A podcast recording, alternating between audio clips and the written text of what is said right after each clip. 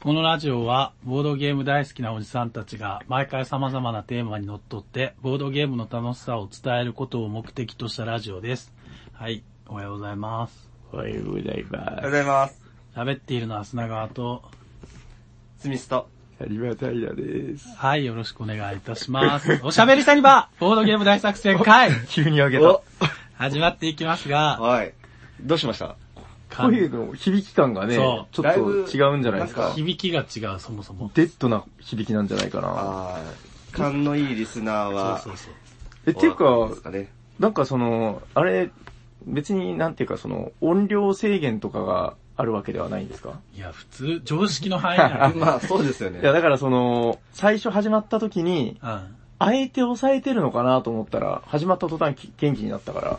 いやいやいやいや、まあまあ、常識の範囲内でね。はい。はい。ね私の部屋で撮ってます。はい、はいイエーイ、えーこの iPhone のあれがね、いつも小峰公園って出るんですけど、自宅ナンバー5って書いてるの見てちょっと笑っちゃって、これ5軒目の自宅なんですか、ここ。そうです。あーそういうこと？いっぱい持ってるってことですね。すごい、なんか、あるんですね、いっぱいね。自宅はいっぱいだけど。そうですなるね。なんか結構豪華な感じの、そうですねやめて。全国の。自宅のレポートしなくていいから。オープニングトーク、オーもプニングトうシャンデリーアとかが。もうでも、オープニングトーク、この部屋の話っすから、やることないっすよク。いや、ね。最近の話とかないの？最近の話とか。最近の話はね、最近、その、飲みによく行ってるんですよね。はいあの、忘年会ぐらいからね、なんかその、タガが外れたじゃないけど、うん。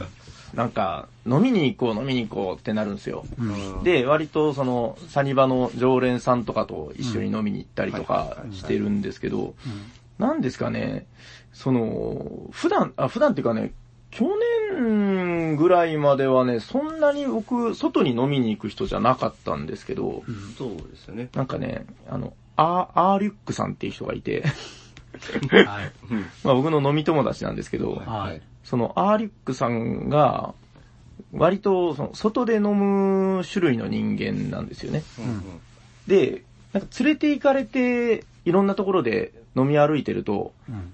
あ、なんかやっぱ楽しいぞ。な何が楽しいのかね、ほんとよくわかんないんですけど、うん。なんだろうな、この間行ったところとかは、もう、その、あ、砂川さんと行きましたね。うん。あの、まあ、居酒屋はい。で、なんだっけ、白レバあー。ーがね、うまいうまいって言いながら食べて、うん。で砂川さんがお腹壊して、いや、お腹壊したのは、絶対昼のやつだから。あ、そうなんですか？いや、そりゃそうだろなんか広い食いで。だってそっちは。同じもの食べたけど壊さなかったでしょ？まあよ、単純にお腹が弱い人なのかな、みたいな。俺だけ食べたメニューもあるけど、まあま卵だ、卵。あ、いやいやいやいやそれは営業妨害だ。で、あの後ね、うん2軒目って言っていいのかな ?2 軒目に行ったんですけど、うん2軒目はね、なんかね、フルーツをガリガリしてお酒に混ぜて出すところで。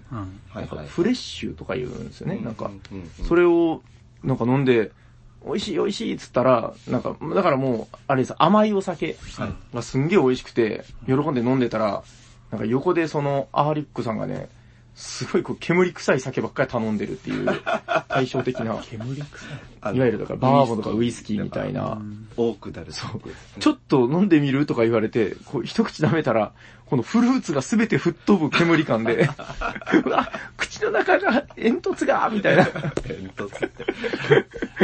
そうそう。いやでもやっぱなんかお酒ってやっぱ美味しいっすよね。ほどほどに俺ね。飲めないから。まあいいや、じゃあ行きますか。はい。行きましょう。はい、本日のテーマは何ですか、平さん？本日のテーマはこちらです。てですてん負けのボドゲ美学イェーイどんどこどんどんどんどこどーんおシュンということで。えっと、負け、負ける、勝ち負けの負けですよね。はいはい。あの、負けるっつうのは、やっぱなんかネガティブなことなのかな？どうなんだいみたいな話もあるんですけど、うん。あのーほら、おしゃさに名物、砂川会っていうのがありまして、何ですか？砂川さんがテーマを持ってきて、あなんか、ゴールがわからないまま、こう、くねくねドライブをするみたいあ。はいなはいはお話が懐かしいな多分そうそう最近聞き始めた人は知らないと思う。ああ、過去回で、だから、勝利と、を何に例えようでしたっけ？おー、よく覚えてたね。とかね。おーなんかそういう勝利について、砂川さん勝利勝利いつも言ってるんでね。子供が生まれたら、勝利みたいな 名前を。勝つ年と書いて勝利。まあまあそういう人だと思うんですけど。はいはい。まあまああの、逆にね、これ、あれなんですよ。今回僕がこの、これは砂川会ではなくて僕がテーマを持ってきたんですけど、はい、そうですね。えっとね、だから、もともと僕は別にそんな勝ちがどうとか負けがどうとか考える感じのタイプではなかったんですけど、うん。えっと、まず思い出したきっかけとしてね、うん。あれなんですよ。最近の、だからそれこそリスナーの方聞いてないかもしれないの、もっくん。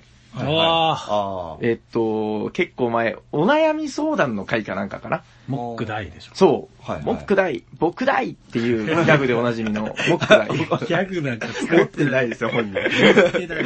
そうそう、モック、モックンがね、ね。あの、勝利するんだけど、ボードゲームで。うんうん。なんか勝利すると、なんか、その、後ろめたさがあるんです。はいはい。どうしたらいいでしょう？そうそうそはあはあ30何歳男性みたいな。う。モック30なってないよね。30何歳ですよ、確か。あ、違ったかな、まああまあまあ、まあなんか、そういうことを言われましてね。うで、なんかみんなでいろいろと話し合ったっていう回があったんですけど、ありましたね。うんなんかね、最近自分が割とほら、アブストラクトをやるんですよね。はいはいはい。ね、スターゲームズに始まり、うんまあいろいろツイクストとかも好きだみたいな話も前したんですけど、えアブストラクトをやってると、うんほら、砂川さんも TAK、タク、うんうん。ビューティフルゲームとかで一時期めっちゃハマってたじゃないですか。はい。うんうんあの、覚えがあると思うんですけど、その、だから、練習することで、うん。勝っちゃうみたいな。そうね。うん。わかります？これあれなんですよ、あの、空手道の話で、うん。あの、普段から空手をしてるっていうのは、もう常に武器を持ってるようなものなんだ。だからこの空手をする人間は武器を持っちゃいけないんだって、オロチドッポっていう空手家が 言ってたんですけど、何ですか？それもまた漫画？あ漫画です。バキです。そうそう漫画なんかやっぱり。そうなんですよ。だから、そういうことに近いんじゃないかなと思うんですけど、うん。その、アブストラクトを、たくさん経験を積んで練習すると、うん。その、どうせ勝っちゃうんでしょみたいな感じになっちゃうときないですか？そうね。その、やってない人と、そうう。んん特に、初めての人とかにう、ん。ね、進めるときとかにう、ん。なんかその、後ろめたさみたいなことってなかったですか？そう、ありますよ。ううんん。だっていうかもうそれが関門でそう。入ってくれないみたいな。そうなんですよね。うんでその道に入ってくれないみたいな。まあ、そこを乗り越えてくれる人もいて、まあ、その人が、そういう人がいてくれたら嬉しいんだけど、その、そ、まあ、それは相手の問題じゃないですか。まあまあまあま逆にこう自分の問題として、あ。そ、そそれがあるから、ちょっと後ろめたいなみたいなことないですか？うん。ああ、ありますありますそう、なんかね、最近で、これうんアブストラクトとはちょっと違うかもしれないですけど、あの、うんガイアプロジェクト。す。はいはい。いわゆる、まあ、深ゲー、長時間ゲーなんですけど、はいうん。あの、最近の長時間ゲーは結構アブストラクト化してるみたいな話もあってあの、まあ、いわゆる運の要素はないうん。ですよね。ないんですよ。ガイアはなかったかな。ないですうん。で、もうだから、なんて先でこれをやってこうやって、まあもちろんその盤面での、うーん、まあ取り合いだったり、うん。あの、早取りの要素とかはあるんですけど、うんまあ、なんせ、複雑なアブストラクト的なゲームなんですよね。はいうん。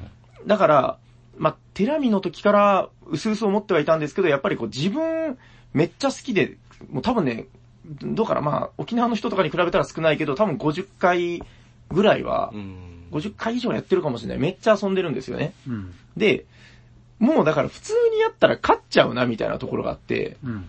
で、最近、あの、ガイアをやったんですよね。うん。で、その、まあ、初めての種族を使えばよかろうもんと思って、使ったら、ものすごく上手に使いこなしてしまって、あの、もう、一周差つ、一周差つけちゃうぐらいの勢いになっちゃったんですよ。あ、初めての種族っていうのは、平がや、初めてやる種族？そうそう、僕、ガイアはね、まだ14回も遊んでないんで、ああ、そっか。全種族やってないんですよ。ああ、やったことないやつやったけど、ってことね。そうそうそうそう。おお、あーうまくいった、うまくいった、うひゃーっつってもう、すんごいドライブして、バーンバーン。でまあ、その横でもう死人みたいな人が二人いたんですけど。まあ、なんかそういうことをやっ、まあ自分的には気持ちいい反面、あ、ちょっと申し訳ないなみたいなのがあるんですよね。そうね。うん、で、それをいろいろ考えててう、ん。あのーだからね、ふと思った時があったんですよ。うん。まあもちろんその、フォフラットな状態だったら、うん。もう普通に僕は貪欲に勝ちを目指していきますけど、うん。その、やり込んだゲームを遊ぶときにうん、逆に負けれて喜んでる自分がいるなみたいな。うん。これだからあの、第2話に進むんですけど、第2話？第2話。さっきのガイアで勝ちすぎて、うーんっていうのが第1話ですね。言ったっけ？まあもうプロローグから繋がって、シームレスに繋がってたんですけど。まあで、まあその日の夜ですよ。帰りましたうん。ただいま。で、そしたら、うちのあの、子供がですね、5歳児の、なんかね、一級さんを丸くしたみたいな、一級さんも丸いですよ。あれをもっと丸くした、イガグリ君っていうのがはい、いかがですいまして、はい。もう髪型違うよ。イガグリじゃねえよ、今。あ あ、そうですね。うんまあ、まあでも、イガグリ系の、うえっと、まあ、イガグリ君が、ん。うん。えっと、まあ、あ、息子ね。ううちの息子、はい。言ってなかったし。言ってなかったっけ？まあまあ、うちの息子がうんイガグリ君って言って、まあ5歳児なんですけど、うんで、いやー、ガイア楽しかったなーとか言いながら、うんただその、あのね、これ、ちょっと話が戻るんですけど、うん。少し前に我が家で囲碁ブームがあって、いええや、ブームって言ってもちょっとですよ。うん。まあただその、上のお姉ちゃんはね、めちゃくちゃボドゲ好きなんだけど、うん。なんか、アブストラクトにはあまり興味を示さない、うん。なんかウキウキルンルンしたゲームがやっぱ好き。あでね、下のそのイガグリは、あんまりボドゲ向いてなさそうな見た目なんだけど、ー見た目ってなんかね、囲碁すんごい気に入ってたんですよ。で、ちょっと自分の中で予感があったんで、そのガイアをやった日の夜ですね、その、えっとね、ネスターゲームズのうん。ヤバラスを。持って帰りまして、うん。で、あの、イガグリを、これやってみようっつって。うん。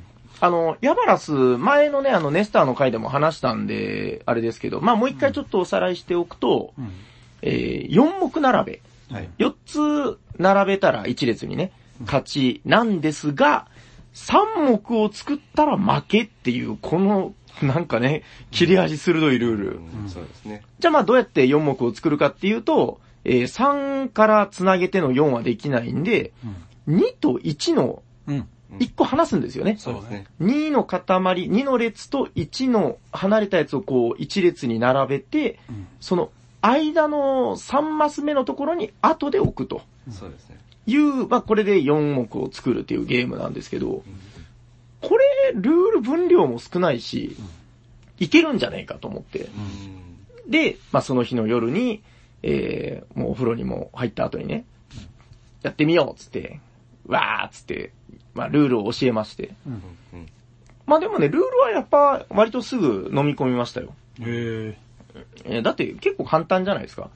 うん。うん、まあただその、どうすればいいんだろうみたいなのは、結構大人がやっても難しいゲームかなとは思うんですけど、えっと、まあなんせね、えっと、こんな形を、そのさっき言ってた2-1の形ですね。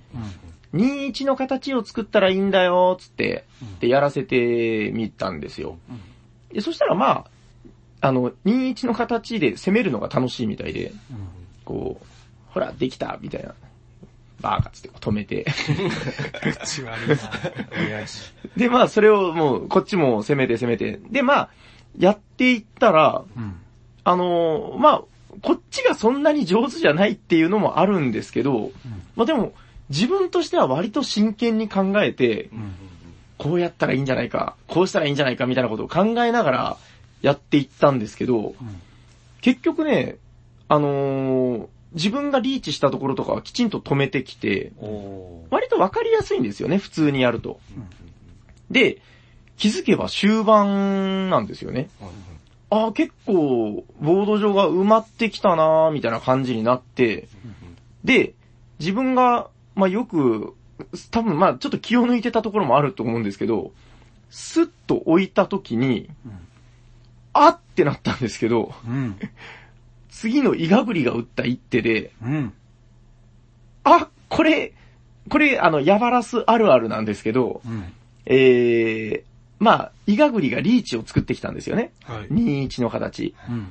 この、空いてるところを止めようとすると、しまったこれ、止めれるけど、止めると自分が3目を作っちゃって負けるぞと。なるほど、なるほど。まあまあよくある負け方なんですけどで、すね。うん。結構ね、だからその、後半になってくると、見落としがいろいろ出てくるんですよね。うん。そうですね。それはね、だからね、イガグリ別に狙ってるわけじゃないんですけど、うん。まあでも痛く喜びましてね。うん。わあ、やったやった、うわーっつって。すげえ。やったぜ。そうそう、あー、で、その時、まあ、自分の子供だからっていうのもあるかもしれないけど、うん。あー、負けれた負けれたって思ったんですうよ。ん。いやー、そうでしょうね。そう。いや、これがちょっと今回これ、この話をしようと思ったきっかけというか、んなんかね、それやってる時ね、あの、横側で、あの、嫁さんがこう、ビール飲みながらうん、こう、ネチネチした目で見てるんですよ。どういう意味な そうそうあ、ほらほら、気をつけないと、パパ狙ってるよ、みたいな。の怒られるよ、お前。まあ、いや、なんかそういうのもあってちょっとこれ、あ、圧勝したらちょっとこれ空気悪くなっちゃうな、みたいな。でもなんか手を抜くのも違うな、みたいな。うん。だからそこで自分がうっかり負けれたのが、すごいなんか、こう、心地よかった。う。うんん特にこういうアブストラクトって、実力が出やすいゲームうん。ですよね。まあ、なんかその、だから、自分の中で、このヤバラスが今すんごい評価、うなぎ登りなんですけど、なんかこの、鍛えても、うっかり感が出てくるゲームっていうんですかね。ちなみに、平はその時お酒は飲んでた？あ、飲んではいました。あうん。まあまあでもそんなにぐでんぐでんってわけでもなくて、あたしなむ程度にぐらいの感じでしたけどね。うん。ちなみにその後もう一回再戦してもう一回負けました。えー マジで？本当本当お、すごいじゃん。いや、だからね、その、油断せずにやってると、まあ、こっちの攻め方がまだまだ、その、稚拙だったというか、うん。あのーまあ、今、またさらに色々遊んでいって、うんこうやったら、その、確定で勝てるんじゃないかみたいな形とか考えていったりしてますけど、まあ、そこまでなく、まあ、手なりで、こう、打っていくというか、うんそういえば斎藤さんも息子さんとやったってツイートしてなかったっけ？やってました。ねそう、でね、その斎藤さんところも言ってたんだけど、え。うん。なんかね、この、まあ、これちょっとテーマとは若干ずれるかもしんないけど、うん。あのー子供って白と黒のゲーム好きなんじゃないですかね？みたいな、何それ？超雑な理論なんですけど、ええあの、オセロとか、はい。ああ、ああ、確かにね。あのね、斎藤さんとこのお子さん二人とも、あのあ、囲碁はめっちゃ好きだと。へえ。で、斎藤さんがだから、どんなに、こう、キラキラしたボードゲームを出しても、ああもう見向きもしないんだけど、囲碁は今でもよくやるとか、へえ。オセロもやるって言ってたかな。うんなんか、まあちょっとこれは本題とは若干ずれますけど、うん。この白とぐ黒の、この根源的な感じっていうんですかね。うんまあ、チェスとかもそうですよね。うーん。で、なんか、その、うちのイガグリもね、やたらこの、うーん、囲碁の時もそうだったし、うん。やっぱこのヤバラスやった時にも、生き生きと遊ぶんですよね。うんだから、この、なんか大人のイメージで、えー、ほら、幅みたいな、うん。可愛いゲームがいいんじゃないか、みたいな印象あると思うんですけど、はいはいまあもちろんそういう側面はあるとは思うんですけど、うんいや、案外、アブストラクトって選択肢にあるのかなって最近ちょっと思いつつあるんですけどね。うん。いや、まあなぜその、だから、子供と遊んでて、うん。このヤバラスで気持ちよく負けれたみたいなうん話なんですけど。なんでしょうね、その、だから自分の中で、まあ今だからガイアとかちょっと悩んでるところで、うん。この、なんかね、かといって手を抜くのも違うから、まあ、それはそうですね。そうそうそう。頑張って負けたい自分がいるみたいな、うんうん特にやり込んでるゲームでね。うん。うーん。これ、外野ついでにちょっと話しておくと、あの、うん。テラミはね、最近僕結構楽しくて、おーテラミもね、一時期、もうその、勝ちすぎて困るみたいな時期があったんですけど、はいはいはあの、今ね、あの、ファン拡張で遊んでるんですよ。うんファン拡張ってもうね、その世界中のファンが作ったわけわかんない種族、前、テラミの回でちょっと話しましたけどね。い。うん。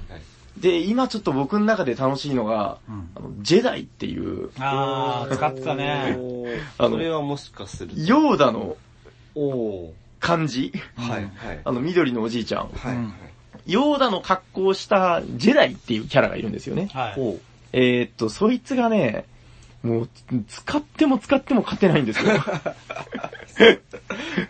ただ、その、自分としては、やっぱりやりがいがある。うんあー前回60点ぐらいしか取れなかったけど、この間やったら100点ぐらい取れたぞと。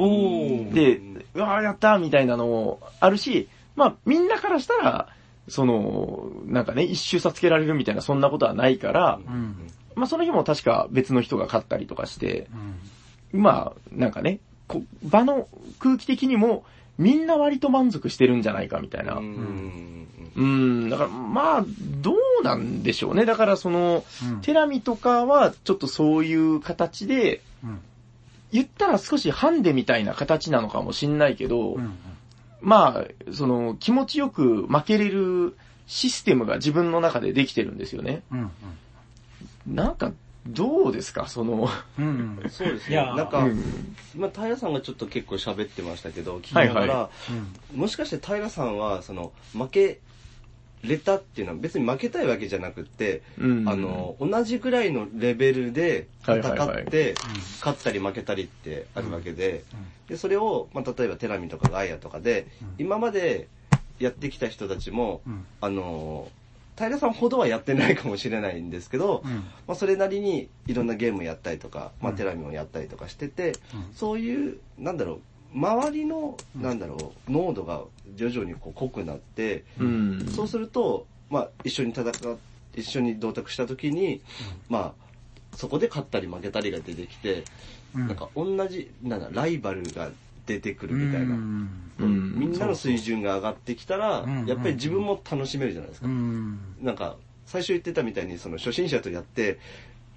手を、なんかこう手加減しするのもどうかみたいなうん話があったんですけど、うん手加減せずに済んでるってことですね。うんそううそうすると。ん。だからそういうのももしかしたらあるのかな。うん。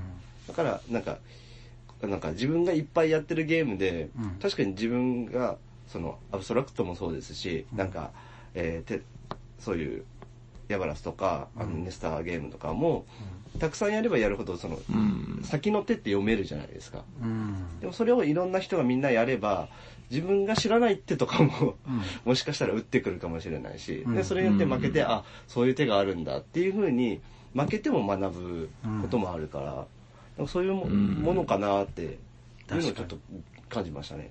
うんだからね、なんかその、もっくんが話してたその、うん。ね。勝った時に、この、なんかずるいことしやがってみたいに 思われてるんじゃないかみたいな話があったんですけど、はいはいはい。いや、それをねうん、ふと、もうだから1年ぶりぐらいですかね、もう結構前ですよね、あの話があうんったのは。それを思い出してう、ん。ああ、なんかそういえばこんな話あったなと思ってうん、うん一年でこう、周りもいろいろ変わってきたってことですかね。まあまあまあ、確かにそうなのかもしれないですね。んなんかこう、負け、負けるって、だから本来だったら、なんかね、その、やっぱ悔しい部分もあると思うんだけど、うん。この、まあ、今言ってたのは、だからその、割と初心者だったりとか、そういう人に、うーん、ちゃんと負けれた時に、うん。僕割と、あ、いいいいいゲームだなと思うんですよ。そうそうそう。なんかね、まあそれ、まあその、人によっては、そんなの経験が関係ないからどうこうっていう話もあるかもしれないですけど、うん。ただやっぱり、いろんな場所で、まああれですよ、クローズでずっとガチで固定メンツ4人とかでやるんだったらもうそういう話は関係ないと思うんですけど、うんまあやっぱりオープンな形でいろんな人と遊んでいくっていうところもボードゲームの魅力だと思うんで、そうですね。まあいろんな世代もいますかうらね。ん。そこでなんか経験の差を乗り越えて、うんちゃんと、こう、初めての人でも割といい勝負できるみたいな。うんううんん。まあ、そこはやっぱり、あるのはいいのかなとは思うんですよね。うんで、まあだから、やっぱ、ヤバラスは最近ちょっとそれが面白いね、面白いねと思ってて。うんいや、アブストラクトでそれがあるっていうのはすごいよね。うんうん。で、今日やったじゃないですか。やりましたね。そのお二、人でやったんですか？そうそうそうそう。あのー、まあ、やっぱり途中まあ、やり直しとかしましたけど、お互い一回ずつぐらい、そうねヘッポコピーな、あうっかりミスが出てね、あれ、そこダメですよ って。あ、あってられないですよ。ちょっとやめてもらいますかみたいな。ここ見逃したらダメですよってありましたね。一回ずつあって。なるほど。そうそう。だからその、うんまあ、ガチで考えてても、あ、下田っていう。で、それはまあ、狙うこともできるんだけど、なんか、そうじゃないところで、ポコッとね、出るんですよ。いや、だから、多分あれなんじゃないですか。うんアブストラクト、俺らもう、そんなにじゃん。まあそうそうそう最近じゃん。うんそうそうだからうんうん。昔から、囲碁も好きです、将棋も好きです、みたいなうん。人、めっちゃやってます人だったら、まあそういううっかりはあんまりないのかもしれないけど、まあね。あそう。まあだから別にそこはまあ人それぞれではあるんでしょうけどね。まあでもその、なんていうの、えっと、俺もありましたよ。いはいはい。あ、のー、まあ、アブストラクトじゃないんだけど、ああ。えっ、と、うんまた同じゲームの話と申し訳ないけど、イスタンブールで。おー、聞いたことある。で、あの、最近サニバに来てる、まあ、えっ、と、M さん、はい。あのが、はいはいはいえっ、と、まあ、初めてイスタンブールやって、まあ、一緒にやったんですよ。うん。で、まあまあ、あの一個しかルビーが取れなくて、はい、M さんが初めてやっあた時にね。初プレイの時に。そうそうそう。初プレイの時に1個しかルビーが取れなくて、うんで、まあでも楽しんでもらえたんですうよ。ん。で、まあ、で、なんか、あの、また次もやりたいって言ってもらって、うん。それはまあ素晴らしいことですよね。そうそうそうそう。うん。だから、まあ、まあ逆に言えばほら、えっと、そういう心配がないというか、ああ。イスタンブールは。ああああああ。で、えっと、ただし、その人は、えー M さんは2回目やった時ルビー3個取って、やった前より取れたみたいな感じで喜んで、成長そうそうそうそうそう、はいはいで、はい。3回目やった時はルビーが4個になって、おやーったーっつって、伸びてるじゃん。そうそうそう、はいはい。今度は5個取るんだって言ってたんですよ。で、実際この間、また一緒にイスタンブールやった時に、うんその M さんがスタートプレイヤーなんですよ。はいはいはいはい。で、まあ、5人でやったんですけど、その時は、うんえっ、と、イスタンブールの基本ね。はいはい。えーで、2人だけイスタンブール初めてっていう人がいました。はいはいはい。だけ、ど、まあ、えっ、と、僕も入って、M さんがスタートプレイヤーで、僕がラストプレイヤーなんです。はいはい。うんうん。で、えっ、と、M さんが最後の手番を終えて、あ、というかまあ、M さんが、その、ルビーを5個取りました。ああ、終わりじゃないですか。そうああと一周。そうそう、トリガー引いて、で、はいはいはいラストプレイヤーの僕まで。うーん。はい。ただし、僕もルビー4個取ってるんですよ、その時点で。おーで、僕はもう頭の中で自分のカードとかもあるしあー、手が分かってるから、うん。あ、これは、ルビー5個取れるし、ああ。M さんの、えっ、と、お金ももう見えてるから、ああーえっ、と、イスタンブールってルビーが5個で同数だった場合、次判定でお金なんですよ。はいはい。あ。なるほど。お金が多い人の勝ち。はいはいはい。で、あ、まあ、次はめったに、お金も同数だったらめったにないけど、商品が多い人の勝ち。そうんの次はカードとかあるんですけど、はいはい。まあ、えっ、と、お金で勝ったぞと。ああ、もうだからそこが見え見えちゃったんだ。そうそうそうそうそう。砂川さんの中では、そああ、悪いけど勝っちゃうねっていうことですね。う。もう M さんの手番が終わってるからね。終わってるから、お金で勝っちゃったって思ったんだけど、はいはいはいはい。けどよ、けど？うん。ぐるっと回ってきたら、はいはい。えっと、まあその最後に M さんが取った場所っていうのが、宝石商。お金払って、えっールビーを買い取るよっていうのが、うんまあ16番のダイルなんですけど要は最後手番だから他のプレイヤーもルビー、まあもう勝てないけど、1個でも多く取りたいって思うのが人じゃないですかあーそ。りゃそうだ。うんだから、その、宝石商に行くんですよ。あとなると、となると、二金お金を M さんに払うんですよ。おー、そうおですね。それで、あ、あれ？お金が同額。ええとなるとあ、まさかないだろうって言ってた商品の数。それで、はい。俺が M さんに負けて、負けてたんだ。で、やったー M さん大喜び。おー。気持ちよかったですねそう。それで、僕はもうストーリーとしてはこれで完璧だなと思って。すごいっすうね。んだから、その時は本当に、俺、か、負けたけど、うんいや、よくぞ勝ってくれました。ありがとうございます。うんみたいな。あー、すごいすごい。いやーいいでしょ。気持ちいいでしょ、ストーリー。1回目1個、3個、うん。4個、次絶対、勝てなくてもいいから5個取るんだって言って、ギリギリで勝つっていううん。ね。いや、ほんとね。またこの話のいいところは、うん。あのー、これ、一つ間違うと、うん。キングメーカー問題になりかねないんだけど、あそうそう。これ、まあこの話のいいところは、そう。砂川さんの心の中で確定してただけで、そうそうそう。その、ね、えっ、と、M さんにお金を払った人は、そうそうそう1ミリもその悪意がない。もちろんもちろん。うんだからもう、奇跡のようなね。そうそうそうそう。もう、パラダイス。そうか、そう考えると、最後やっぱ16番で終わるのはいいことかもなあ次の勝利あ、ごめん。そうそうそう。ゲームの話勝ってないから。勝ってないから。なるほどね。うんこれだからもうみんなが、こう、うんキラキラとした理想郷のような感じになった瞬間ですよね。いやー、ほんと。だから、あのー、うんまあちょっとほら、あのー、また過去の話って申し訳ないけど、はいはい。えっと、ボドルシスの話。はいはいはいはい。あの時もなんか、負けて気持ちいいみたいな話ちあょあっと出たけど、確かにあったかも。何でしたっそうそうけストーリー脳脳内の、あの、ボドドルフィン。ボドルフィン、ボドドルフィン、ボドドルフィン。ボトボトと。ボドボドと。なるほどね。いや、それでもいいですね。あの、ただその、イスタンブールはいはいが、うん。あのほら、だから M さんがう、ん。初めての時1個だったっつうのでう、ん。あの、いわゆるさっきのガイアの話で言うと、そうそうそう。あの、もうね、僕が100点取った時にまだ、その、原点ぐらいにいた人とかいて、はいはいはい。そういう感じでしょ？そうそうそう。、で、それってうん、結構、辛く苦しい空気がちょっとこう、流れかねないんだけど、うんうん僕思うのは、その、だからまあ、M さんの、うんその、素敵なね、ポジティブな人間性っていうのももちろんでかいんだけど、はいはいはい。多分そこがやっぱイスタンブールの偉いとこなんだろうなと思うんですよね、この、うんえっと、これだからもう一つ僕が今日話したかったのが、うん。その、負けてる時に、負けてるんだけど楽しいゲームっあの、やっぱこれゲームの種類としてあると思うんですよ。メンツももちろんあるんだけどう、ん。例えばだから、イスタンブールで言うとう、ん。多分だけど、うん。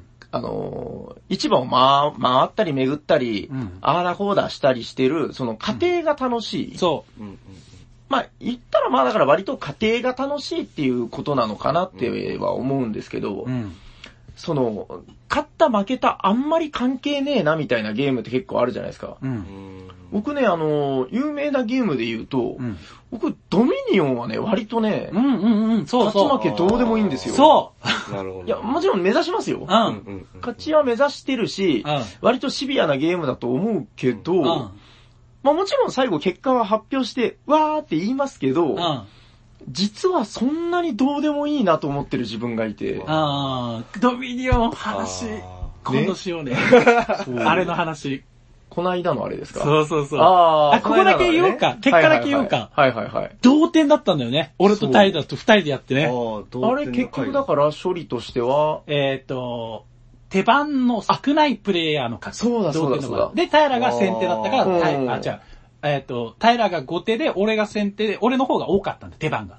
そっかそっか。だから手番少ないプレイヤーのあー勝ち。そうかそううか。ん。だからまあ、ただもうほとんど、だから何みたいそうなそうそうそうそう。感じがありましたよねそうそう。そういやー、気持ちがよかったうんまあ、ドミニオンの回やりましょう。あれの回を。そうですね。今のその家庭の話で言うと、はいはいはいパッての出たのが、うんガンシュンクレバー。あー、なるほど。あれもこう、ダイス振ってあの、プレイ、あのーそその、手番プレイヤーはうん。最初に取るじゃないですか。で、うん。後の人たちがそこから選選んでいくじゃないですか。で、それ、その、なんかこう、ぐるぐる回っていく感じとか、ダイス振ったりとかあと自分のこの手の、あの、紙を見ながらうん、じゃあどこ埋めようかなとか、次こう考えてとかって、結構考えていくとう、ん。まあ、負けてても、なんかう、んあと、じゃあここが出ればとかう、ん。なんか、ちょそうねっ。とダイス運みたいなところもありますけど。まあまあ、はね、途中で、あの、人とのあれとかないからね。そうですねまだ点数出さないし。そうです確かに。そこはまだこう、まだわかんないよって、終わるまでわかんないよっていうところありますよね。特にあの、ほら、うんえっと、おスコアが出るゲームはね、僕すごいいいなと思ってて、うんうんうんあの、スコアって、言ったらその、自分との戦いというところもあると思うんですよね。当然その日の勝ち負けもあって、ん。1位だとやっぱ嬉しいんだけど、まあさっきのだから、ガイアとの話とかもそうなんですけど、あの、前回俺はたった50点だったけど、うん。今回勝ててないけど100点取れたっていうその成長感みたいなのが、うん。まあもちろん環境にもよるから一概には言えないんだけど、うん。そこが、その、幸せ感が出てくるじゃないですか。うんうん勝ち負けとまた別の部分で。うんうん、だから、まあ、元春もそうだし、結構でも、割といろんなゲームで、その、味わえる部分はあると思うんですよね。うんあの、サニバでうん、今そのゲームしたら、こう、うんうんカードがあって、はいはあの、タイトルと、あの、マイルあるじゃないですか。うんうん。あれい。プ、レイ時間。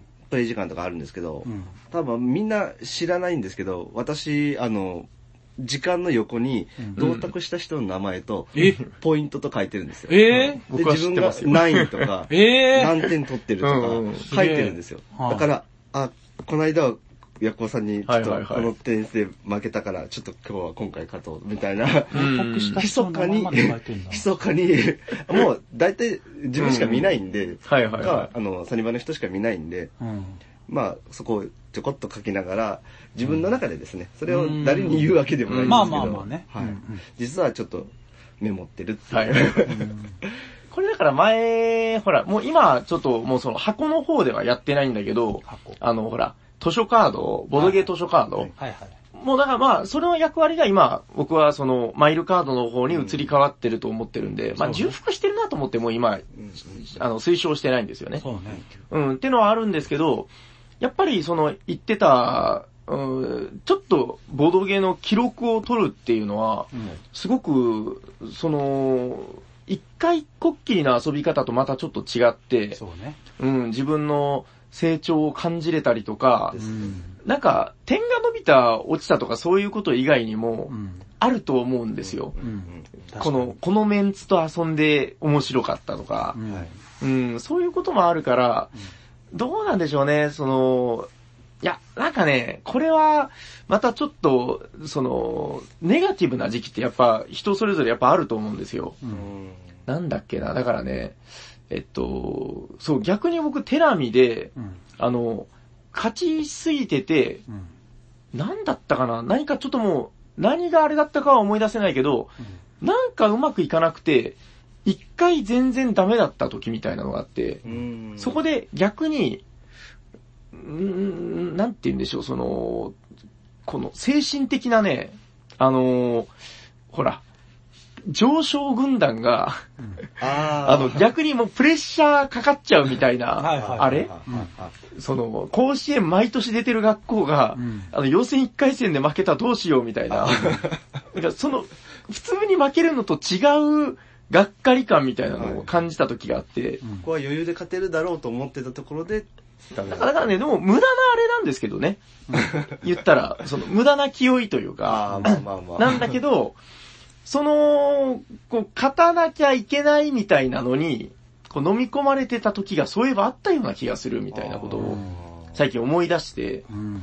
そうそう。だから、ちょっと、そのあたりを、うん。なんだ、最近、あれ？なんかこの負けていい時ってあるなっていうのを思ったのが、この精神的に面白かったというか、うー。うん。ーん、なんか最近のだから、ボードゲームって、割とほら言うじゃないですか、あの、えっと、ソロプレイ感が強いだったりとか、ああんまり、このプレイヤー間の絡み合いが強くないものが多いとか、ーうん。ん、そういうのが、まあ、割ともてはやされてるっていう話もあるんだけど、どうなんでしょうね。なんか、この、勝った負けたの、うんうん、負けを楽しめるゲームって、そのすごく大事だと思ったのと同時にその、うんやっぱこの勝ち負けを、うーん、その悪い形じゃなく意識していくっていうんですかね。うんそれが結構、より面白くなってくるんじゃないかなみたいな気がしたんですよ、最近ね。う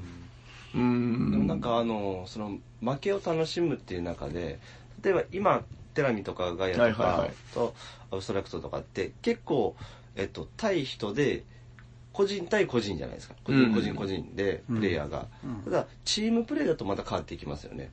おーチームプレイね。まあそのチームの、まあ、メンツの編成とかもあったりとか、うんその同卓した相手チーはいはいはいムのはい、またメンツだったりも、またそれで変わってくると思うんですよね、うん関係性が。うんでそこで、まあ、お互いに切磋琢磨して、こっちが勝った、こっちが負けたとか、でも今回の、あの、このセッションは良かったねとか、うんいや、あそこは面白かったけど、あそこ惜しかったね、みたいな。うんでもそれが結構負けても、チームでもく楽しいじゃないですか。うんうんうん。そういうのもあると思うんですけどね。まあまあ、確かに。うん確かチーム、まあ、だから協力ゲームとかもまあそうですけどね。対戦ゲームとか、なんか、例えば、えっ、と、あれなんだっけな、あの、チーム戦であの、単語が見えなくて、こヒント出し合うデクリプト？あ、デクリプト。はいはいはいはい。デクリプトとかは、結構、うん。あそこよかった、さすが出たよね、みたいな。ま負けたとしてもですね、そうはいうやりとりが生まれるとか、うん。いや、あれはちょっともう伝説に残る一回があったね、みたいな。はいはいはいは まあ、勝っても負けてもですね。うんそうね、まあチーム戦はやっぱりそうですね、チームの連帯感みたいなのもあるから、またその、うーん、まあ勝ち負け関係ない割と充実感みたいなのありますよね。うんですね。そうなんだよな。だから、うーん、僕は割とだから協力ゲーム好きって言ってるのも、割とそこはあるんですよね、その、うーん、なんか誰かが一人だけ、その、喜ぶとか、一人だけ悲しむっていうのがないというか、うまく、うまい、いいセッションだったらね。うんそうですね。うん。だから、その、が、うわ、がっかりってなるときはみんながっかりするし、う わーって喜ぶときはみんなが喜ぶみたいなう。ん確かに確うかに。ん。そこがまあ、僕は割と好きかな、みたいな感じもありますねう。んうんうんあの、前に斉藤さんが言ってたのは、だから自分が負けた時は、うんうん。あー勝ってる人がいる。喜んでる人がいるからっていうことを斉藤さんが言ってて。でもね、それはちょっと思いました、いや、なんか。ほんとそう。ううんん。だから、あの、まあ、ゲーム中は、うんもちろんめっちゃ真剣勝負してて、で、まあ、えっと、言える相手だったら、あーあいつが邪魔だなとか。あイスタンブール、ごめんなさい、はいはいはい。またイスタンブールの話申し訳ない。イスタンブールの面白いところは、あの、デンデンさんっているでしょ？はいはいはい。ああの心優しいデンデンさんが、百光さんが邪魔だなー。っ てよく言えるんですよ。それは、まあ、イスタンブールの良さであり、デンデンさんの良さなんですけど、まあまあまあ、話ごめんなさい、ちょっとそれたんですけど、プレイ中は、まあ、いろいろあるけど、うん。もう僕はね、だから、あの、僕もだからあれですよ、だから、勝利の呪縛、僕もっていうか、僕が一番ですけど、うん はいはい呪縛に囚われてる人間ですけど、はいもうね、とにかくプレイ後、勝利が決まった瞬間、勝者を称える。うん。もうこれがね、、一番ね、その、な、なんていうのかな、その、呪縛から解き放たれる、唯一の、唯一のっていうか、一番いい方法だと僕は思ってます。いや、そうですね。勝てた、すごいねっていう。いや、そういうことですだからその本当基本的なことだけど、そうそうそうこれあの、始める前のお願いします。そうですね。終わった時のありがとうございましたっていう、その、あれあるじゃないですかそうで。すね。あれだから、うちの店ではもうその文化として、基本的にね、はい当たり前のようにやっていこうという、まあ割と根付いていってるとは思うんですよね。うんあのーどうなんでしょうね、その、もしかしたら、一般的じゃない、あの環境とかもうんあるのかなと思って、うん。もしやってないところがあったらう、ん。絶対にやった方がいいですよね。まあそうですねまあうん、そのなんかね、だから、そうなんですよ。あの、勝って嬉しい、負けて嬉しい、まあ負けて悲しいってのはもちろんあるんだけど、うんその、一番、なんだろうな、やっぱり誰も幸せにならないのが、やっぱその、うん、負け惜しみとかね、やっぱついつい言っちゃうんですけど、言っちゃう。言っちゃう。そう、さっき偉そうなこと言ったけど、言っちゃう。そう、言っちゃうんですよ。うん。まあれがなければね、勝ってたんだけど、みたいな。あれがあれだから、みたいな。まあまあ言っちゃう言っちゃうありますよね。まあまあもちろんそれはもう、しょうがない、ポロッポロっと出ちゃうもんではあるんですけどね。うん。だからそれを言う前に、ちょっとこう、やっぱり、うん。まず、は、おめでとうというか、そう。うんありがとうございました、すげえ、すごいねっていうところを、より、なんていうんですかね、こう言っとけば、うん。そうですね。全然気持ちも変わってくるのかな、みたいなこと相手もですかね。、相手を認めてからですね。そうですね。うん。まあまあ、あの、勝利の前に、そもそも遊んでくれないと、まあそうです。この勝利も敗北もなかったわけだから、まあまず同卓してくれてありがとうございましたと。そらそうだ。まあ、定期的にこの話はやっぱ出てくるけど、そうね。まあまあ、やっぱり、出していこう。定期的に再認識していかないといけないのかなという気もしますよね。うん。うん。そどうう。なのかなまあまあまあ、まあ自分はね、でも、うん。そう、だから、あのほら、斎藤さんがボボボボスだけ、ボスだてボスだて失敗したみたいな話もありますけど、言い切っ そして？そうそう、あのーこうだからね、うん。この、ちょっとだから少しテーマ変わるけど、この、ボソダテああ、はい、はい。っていう部分で、ああ、まあまあ。あのーまあ、そんなの別にどうでもいいよって思ってる人も一定数いるとは思うんだけど、うん、こうなんて言うんだろう。ゲームをよく選ぶ必要があるのかなみたいな。そうね。ああ、まあそうね、そう、だからね、なんか難しいんですよね。うん。その、上のお姉ちゃんとかが、まあちょっと話戻りますけど、あの、ほら、えっとね、桜降るようにあー。決闘がね、今なんかめっちゃ好きで、なんかもうしつこく誘われて、うん。で、このヤバラスとかを出してもあんまりピンとこないみたいな感じがあるんで、うん。ただやっぱりね、その、結構実力が出るゲーなんですようんね。うん。カードゲームでその、プレイングとかがかなり幅があるんで、だからそういうのちょっと難しいなと思ってて、うん。うーん、だからこう、手を抜くまでもなく、なんかやっぱり一緒に楽しめるようなゲームっていうのを、なんかやっぱチョイスしていくべきなのかな、みたいな。うんうん、ちょっとだからまた、この負けて気持ちいいなみたいなゲームが見つかったら、うん。うーん、まあこのテーマをまた持ってきますよ。はいはい。じゃあ募集しましょう。うん。ああ、うんそうですね。なんか、うん僕もだからね、この感覚が新鮮だったんで、うん。うんうんその、まあ、そもそもイガグリに負けると思ってないしね。そうね。そうそうそう。話の発端ですけど。そうですね。そう、だからね、びっくりしたんですよね。あ、あれ？あ？みたいな。うん。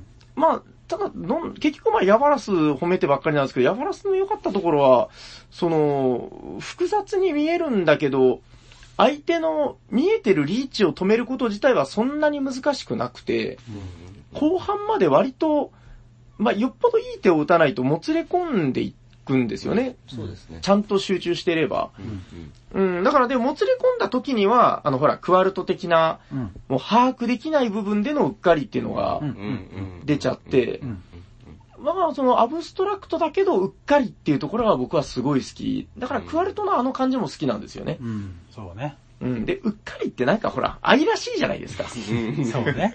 ってなりますあの、超余談ですけど、あの、この話本当ここに入れる必要全くないんだけど、うんあの、この間あの、ピクソイドって覚えてます？あの、はいはいはい。えっと、8ビットボックスの、うん。最初についてる。そうそう、あれの、1対3の鬼ごっこゲームっていう紹介をして、はいあの、斎藤さんがあれを聞いたらしくてね、おーやりたいやりたいっつって、へあの、やったんですよ。うん。で、その引いた、あの、まあ、そうですね、仮名赤兵衛っていう名前にしておきましょうか。うん。その、えっとね、赤兵衛くんっていうのがい なて、えっと、この赤兵衛くんが、あの、鬼のチームの時に、めちゃくちゃミスするんですよ。うん。あーここで、こっちに行けば追い詰めれたのにって言って、あの、斎藤さんとその赤兵衛くんが一緒に追いかけてるんですけどもう赤兵衛がミスばっかりするんで、もう最後にはうっかり赤兵衛っていうあだ名になっちゃって。ああ、そういうことね。まあでも、その時は、やっぱその斎藤さんも赤兵衛も負けてたけど、はいすげえ楽しそうでしたよ。うんうん。ニコニコ。そうそうそう楽しいですよねあ れまあだから、うっかりって、なんか、いいよね、みたいな。うんそこをこう、笑って楽しめるような、こう、ゲームをこれから遊んでいきたいもんですね。そうですね。はい。最後の話は全くの余談でしたけど。じゃあ、よろしいですか？はい。はい、いいと思います。はい。えっと、はいありがとうございました。ありがとうございました。あのコーナー行きますか？行きましょう。お便りのコーナー。えーと、本日も番組にお便りが届いておりますので、紹介させていただきます。ありがとうはい。えーと、タイトル、 hot game in 神奈川。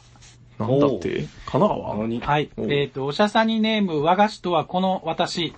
お初めてですかね？いや、2通目です、あれ2通目？はい。和菓子さんありがとうはいはい、ありがとうございます。最近神奈川ではテラフォーミングマーズが流行で、おテラフォーオンリーな会やオープン会でもテラフォーしかやってないという人が多はいはいはい数、おしゃさん周辺ではいかがでしょう？というのが、えっ、と、メールですね。はい。えっ、と、和菓子さんありがとうございます。ありがとうございます。じゃあ2通目。はい。2通目はこちら。お、じゃあ、2通目を出す間に、はいはいはい。誰かが、テラフォの話をしたらいいですか？テラフあ、ォテラフォの話します？でも、もう見つかった。はい、2通目。はいじゃあ タイトルは、ウォタよりのコーナー。はいウォタよりってことですね。はい、どうも、あートールです。あ、とるちゃお、ん。トロちゃんどうも。はいどうもボードゲーム大好きなおじさんたち、毎度です。どうも。毎度毎度。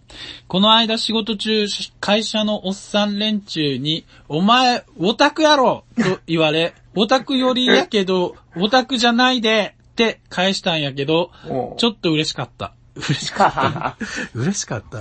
そこでえっと、オタクはファンタジー好き。うん。ファンタジー好きはタリスマン好き。ってことで、サニバ的タリスマン会が聞きたい。それでは、デベルベーで obrigado。はいはいはいはい。ステッカーキボンヌってから、もうキボンヌって書いてる時点でオタクやろ。あ、わかんない。キボンヌはわかんないけど。え はいはいえっと、あ、じゃあ、どっち、まあ、とりあえず。じゃあ5つ目の方から。はい。テラフォーはね、だから、サニバ周辺では薄いですね。あの、そうねヤコウさんが持ってる。はいそっか。で、遊びに来る人がね、その、えっと、まあ、その、外で、あの、結構遊んでるとか、赤瀬さんがね、うん。延々遊んでるとか、そういう話は聞くんですけどう、ん。うーん、まあ、どうなんでしょうね。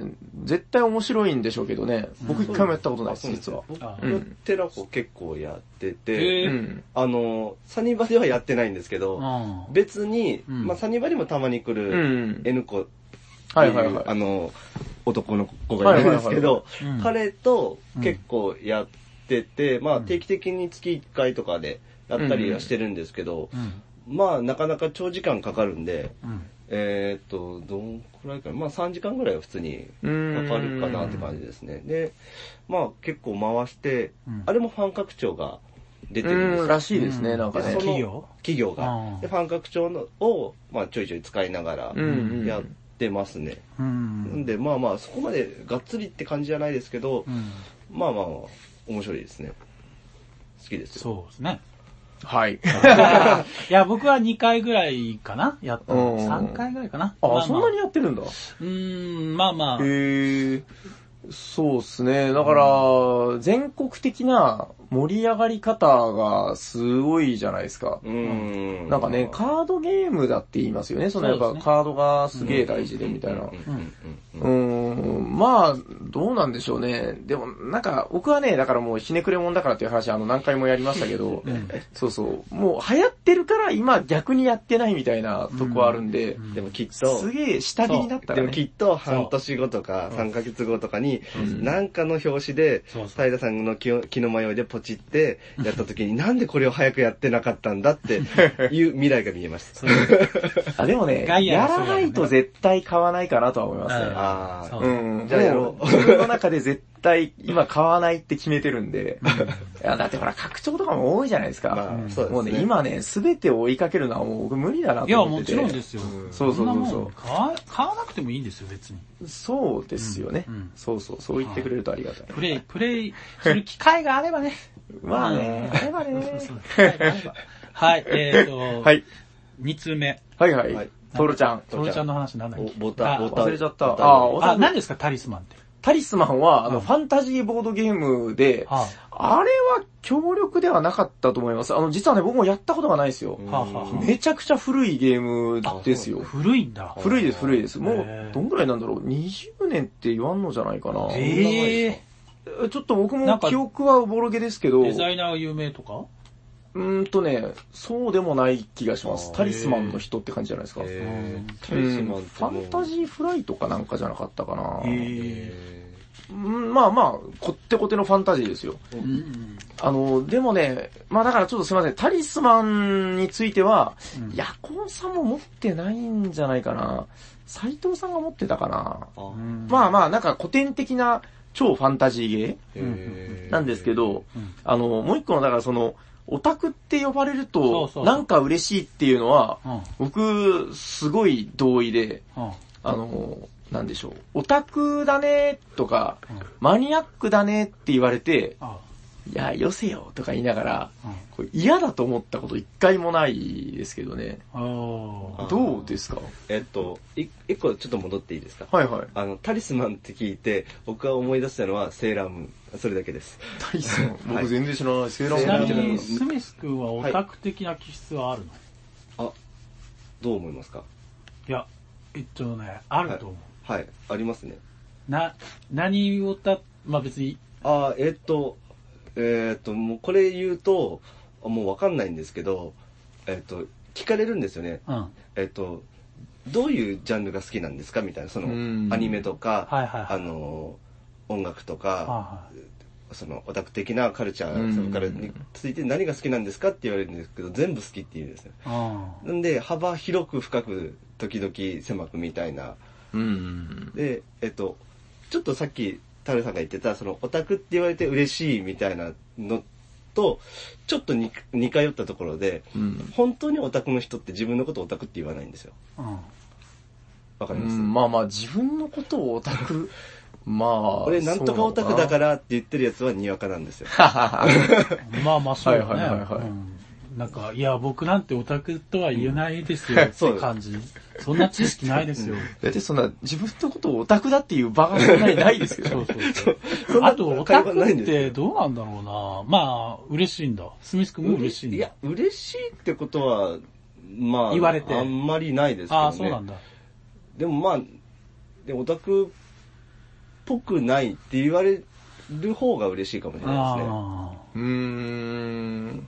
なんかまあ、で、そういう人に、あの、いや、実はこうですよって言ったら、あ、オタクだったんだって言われて、ああ。二度、なるほどね二度美味しいみたいな。はいはいはい。まあ、誰に言われるかにもよると思うけど、ね。まあまあそうですね。ああ、なるほどねう。ん。でもまあ、割と周辺にはそういう方々が多いので、まあ、それはね、それはね。そうですね。うんまあ、広く、浅く、はい、時々狭く、うんまあ、どっかの回でも言いましたけどね。うん。うん聞いた人はご存知だと思います。まあ、砂川さんはだからなんかあれですよね、その時その時で、うん。なんか、よくわからないところにハマっていきますよね。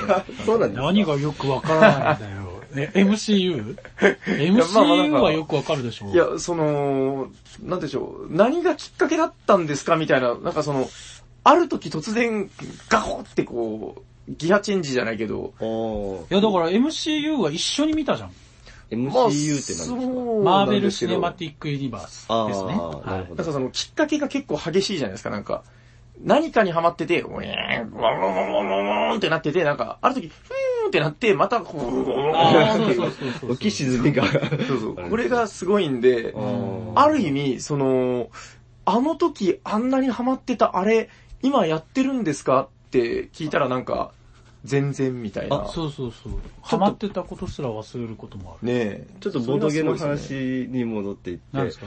あの、一瞬流行ったボードゲームとか、うん。一瞬っていうか、こう、サニバ的に、バッて一回盛り上がって最近やってないなとか、ちょっとご無沙汰に近いですけど、うん。なんかそれもう一回話したいなって、今ちょっと思いました。うんなるほどねはい。流行ったやつね。うん一瞬、あれ盛り上がったよね。あれめっちゃやってたよね。最近やってねえな、みたいな。確かに。なんかちょっと前に、全然関係ないけど、その、ザ・マインドは、なんか最近皆さんやってますかみたいな言っ。てたね。あれがね、ツイッターで出てて。うんタイラーが言ってた。いや、えーっと、僕お医者さんが言ったのかな？に言ってたよ。あ、そうですか、うんいや、なんかそのね、ツイッターで僕は見たんですよ。ああで、あー、なんかそんなもんかなーとか思ったりしたんですけど、うん。まあ、 The Mind はなんか意外と時々やると楽しいと思いますけどね。うん。うん。あれ何でしたっけ？あの、吸血鬼の、あの、血を吸ったら、こう、乾きが、ここう、潤う。あー、えっとね、えっと、ノスフェラトゥノスフェラトゥですか？ね。あ、あれ一時期やってましあ、たね。違う、ノスフェラトゥ。あー、そうかな、ノスフェラトゥかな。ノスフェラトゥでやってると思います。誰のゲーム？えっと、N 村さんです。あ 最近会ってあ。ないけどサニバに。ないの？あ、今はありますよ。まだ預かってるんで。ああります、あります。長長期預かりあり。ます、あります。インストできる。まあ、なんとかできますかねう。んあれ結構面白いですよ。え、砂川やったことないのかな？ない。あ、ないですっけ？そうですか。んなんか招待陰徳なんだけど、なんかね、ちょっと仕組みがすごく変わってて、あの、GM がね、あの、人狼寄りなんですよ。えいわゆるだから人狼の古文が GM なんですよ。うんえ、どういうこと？いや、面白いですよまあまあ、これだけで結構、えってなるじゃないですかうん。これがいいイントロってやつ。まあまあ。じゃあ、はいいいですかね？はいそのゲームの話はまた今度。はいはいはいそうですね。えっと、今日は、若林さんにお、お届けいたします。あっさりと。はい。はい、おめでとうございます。あ、ねこれじゃあ、あれですね、新、新ステッカーが。そうですね。あおー、いきますつね。いに。はい。えっと、はい。送ります。おめでとうございます。まだできてない。あ、今日読む、読む人が、はい。えっ、と、この番組ではお便りを募集しております。ツイッターアカウントおしゃべりサニバの DM か、Gmail アドレスおしゃべりサニバーアットマーク Gmail.com シャワー SHA でごじら、ご自愛します。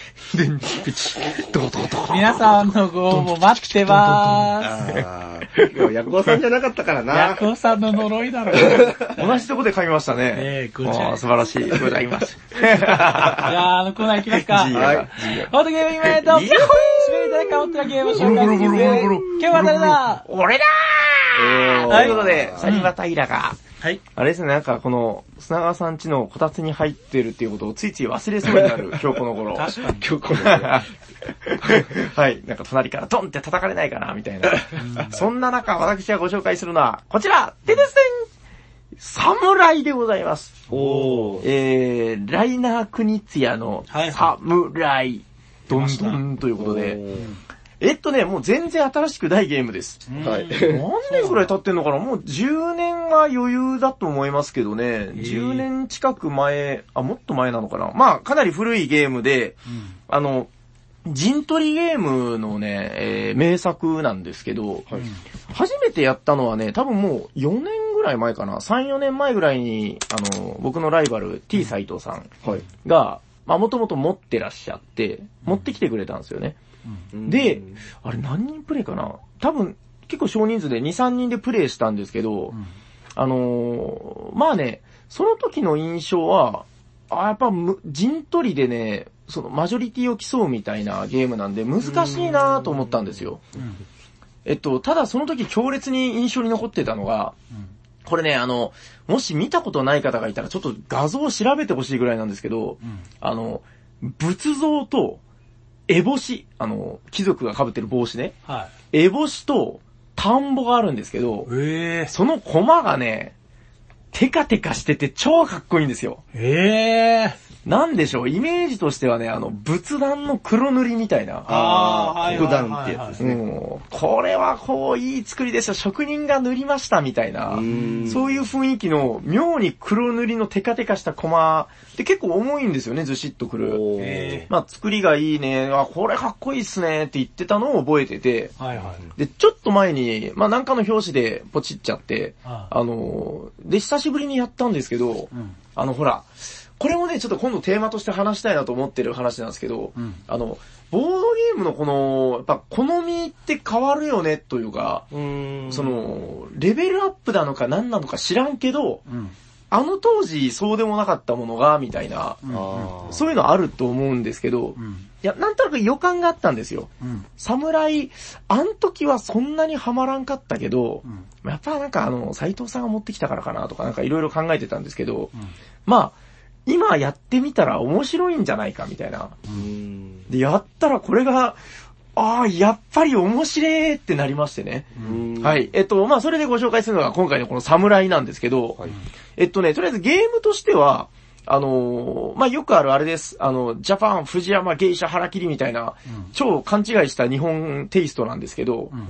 なんかね、屏風がついてるんですよ。ついたての。うん。で、その屏風に、うん、ここれは超いいゲームって書いてたりとか、あまあなんかもうほんと芸者腹切りって書いてそうなうん、超勘違いした感じのデザインでね。そこもチャーミングなゲームなんですけど、まあ何をやるかっつうと、その、日本マップがありまして、はい。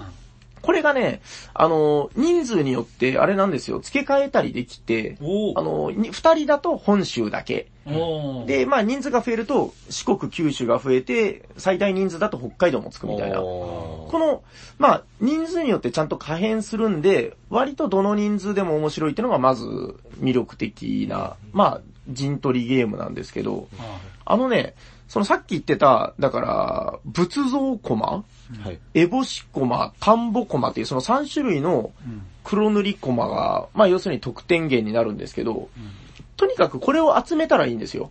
で、集めるためにはじゃあどうするかっていうと、そのコマが置いてあるマスの周りに、えっとね、これも確かヘックスじゃなかったかな。なってますね。ですよね。はい。えっと、この、この取りたいコマの周りに、うんまあ要するに6つスペースがあるわけなんだけど、ここに影響力を及ぼす、えー自分の色の数字タイルを置いていくんですよ。うんで、その陸地が周囲全部埋まったら、うん。その時点で、えーその影響力を比べて高い人が取るっていうもうシンプルなシステム。ただ、これ面白いのが、タイルに書いてあるのが、アイコンがついてるんですよね。うん。で、あのー例えば、仏像の3って書いてたら、うん。3は結構強いんだけど、うん。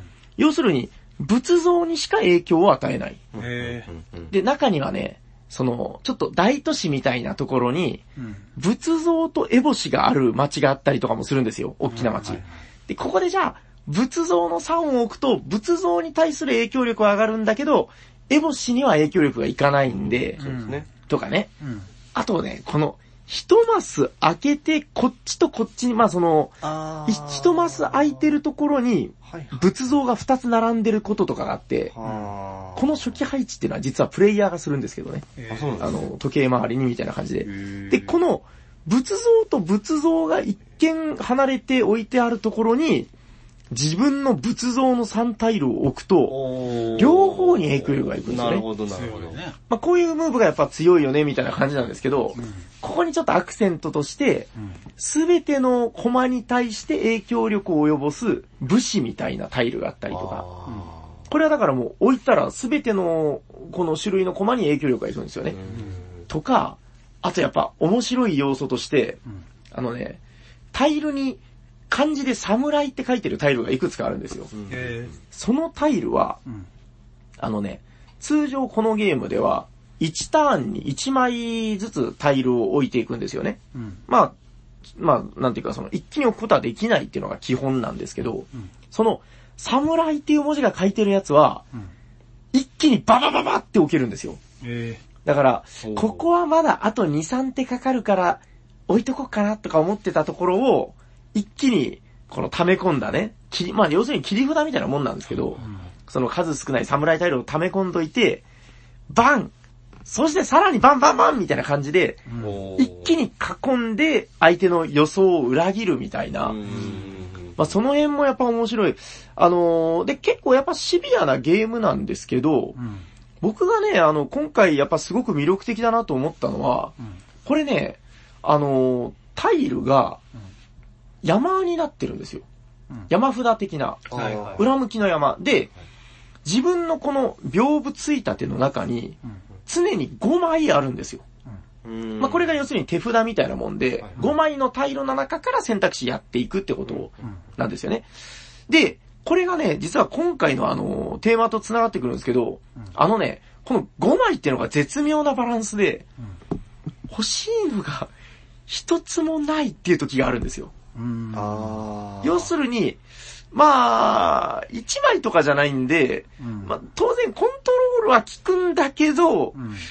ああ、今これままならないなーっていう時が絶対来る。ううんんで、この間だからね、自分が割とその、何回も遊んだ後に、うん。まあ、初めての人にインストして遊んだ時が、うん。もうすんごいひどい手、手札というか、まあ、タタイルの運でね、この、まあ、結局、結果的に負けたんですけど、うんその時になんかね、ああ、これなんかいいなと思ったんですよ。ね。この5枚っていうところで、なんかもうその、最初切り札しかないみたいな感じで、もう、しょうがないから出していくっていう、もう悲しい展開だったんですけど、うん。